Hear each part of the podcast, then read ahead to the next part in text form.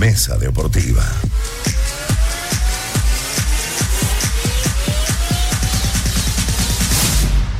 Caramba, mucho de deporte en pocas semanas.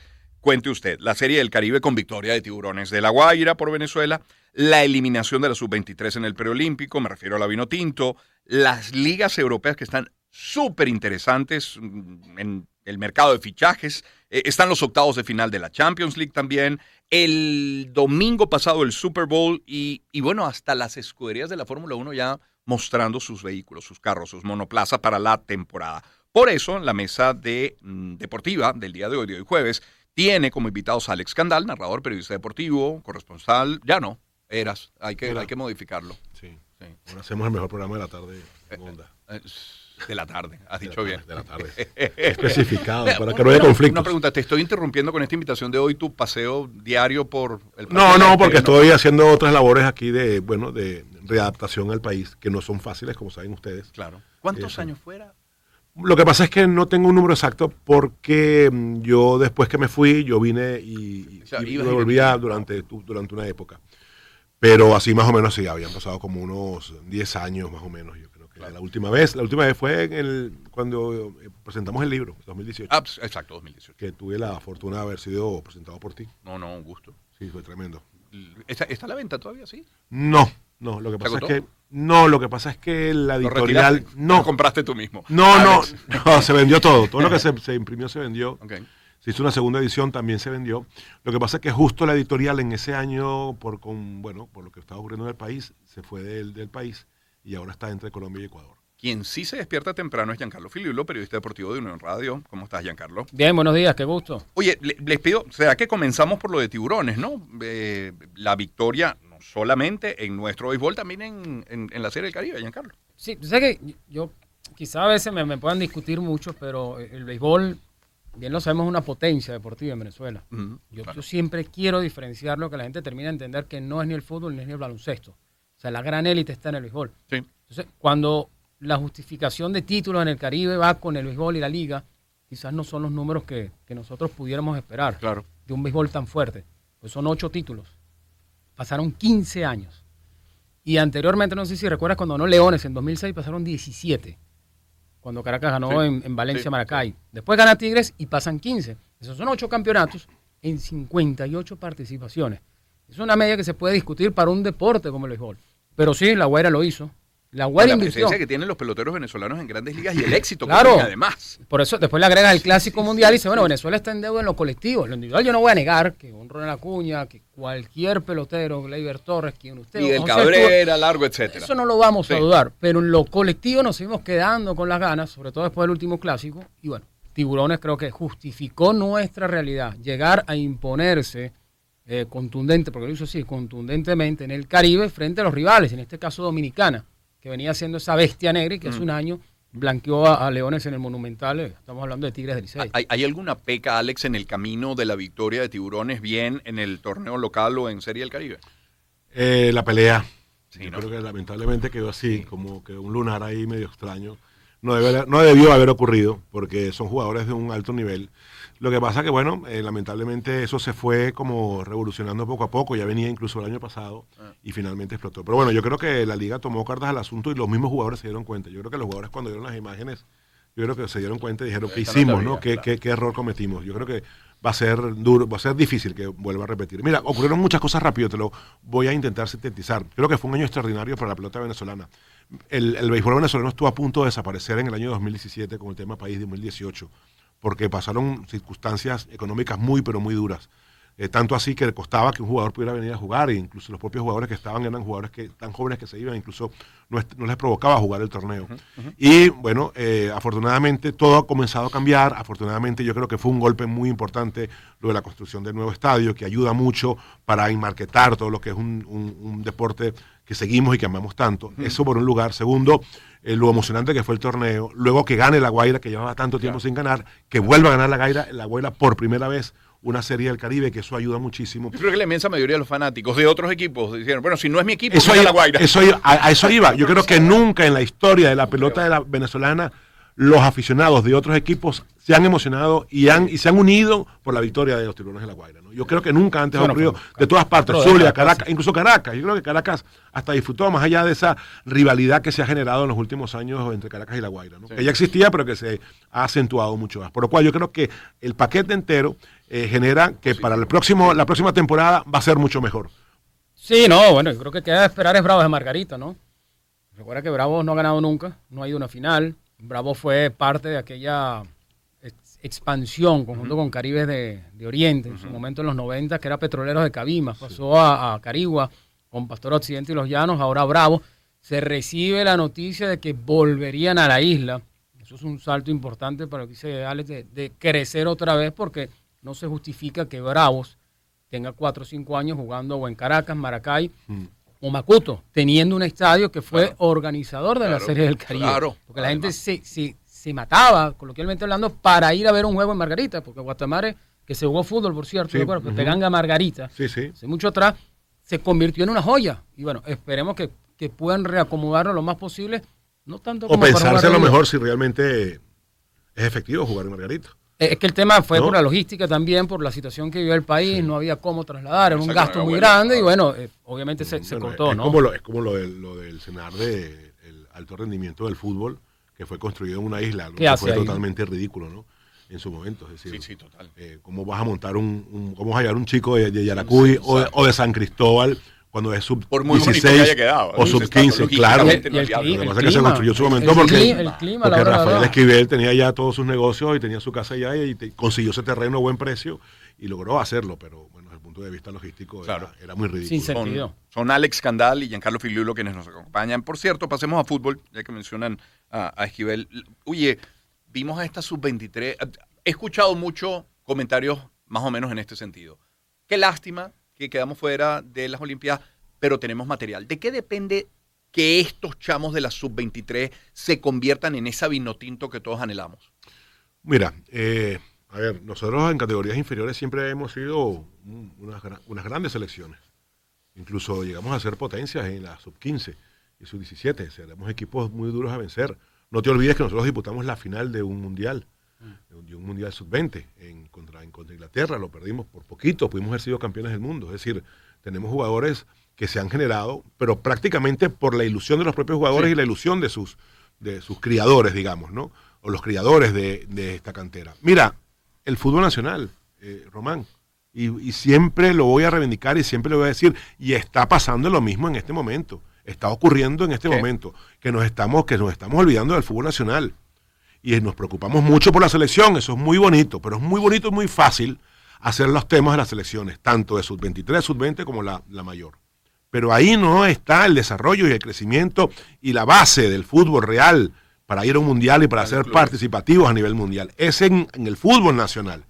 El fútbol nacional tardó en arrancar, el fútbol nacional tiene problemas, el fútbol nacional tiene problemas nuevamente de infraestructura, el fútbol nacional tiene problemas para pagar sueldos, el fútbol nacional tiene problemas para poder eh, eh, invertir y ser efectivo para cada uno de, los propietarios y cada una de las grandes escuelas y cantidad de escuelas que hay a nivel nacional. Me reservo el nombre del equipo, pero me comentaron que hay- un equipo de primera división en Venezuela que cuando en el medio tiempo salen los jugadores y se van al descanso y alguno de ellos requiere, por ejemplo, entrar a una piscina con hielo, eh, es una piscina infantil, una piscina inflable. Sí, bueno, se, se llama Ahora sí no se puede. No, Bueno, en grande. se, se abaratan los costos, ¿no? Incluso lo hacen en los propios entrenamientos. El tema es que el béisbol es rentable, probablemente, porque también recibe una inversión, Claro. un apoyo del gobierno nacional. El fútbol no. El fútbol se desligó desde la primera vez cuando el antiguo Cadivi a autosostenerse, Allen, no se mantiene. O sea, el, béisbol- el fútbol trabaja en números rojos.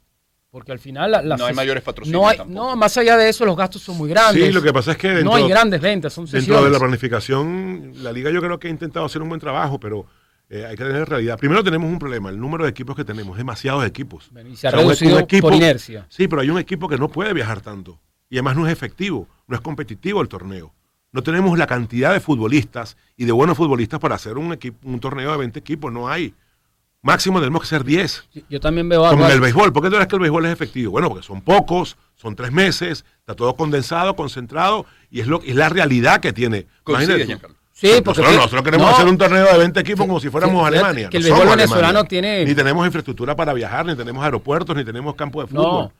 Entonces Yo- tenemos yo- que pensar un poco en sentarnos y decir, vamos a hacer un, un fútbol que sea efectivo para cada uno de los equipos, para los dueños de los equipos y, para, para- y que esos alcaldes y gobernadores que realmente intentan por conseguir eh, be- beneplácito de publicidad y propaganda, se queden en la verdad, dejar ese dinero para poder ayudar, porque hay mucha gente que trabaja, muchísima gente que trabaja en pro del fútbol venezolano por amor al fútbol venezolano, pero al final lo pierden. Mineros y Minerven desaparecieron.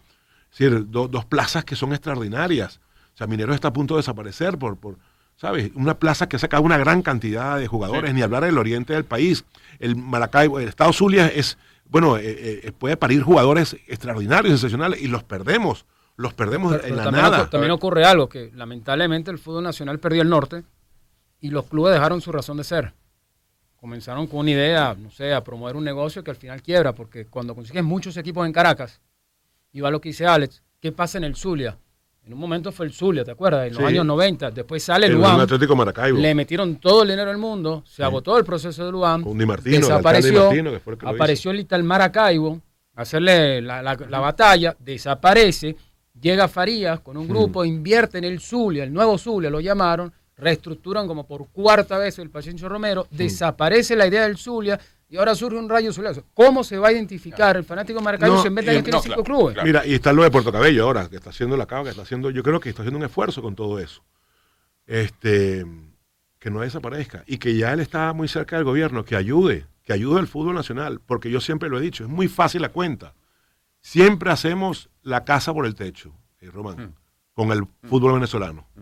Ponemos el techo primero, que es la selección. Tenemos que hacerlo de abajo. Y la cuenta es sencilla, mientras mejor hagas las bases, mayor oportunidad y mayor abanico de jugadores vas a tener para poder hacer unas selecciones mucho más competitivas. Pero no, hacemos Es arriba. atractivo. Oye, mira, Claro. mira lo que representa, por ejemplo, el fútbol en, en los primeros años, en colegios como, por ejemplo, el San Ignacio, La. Salle.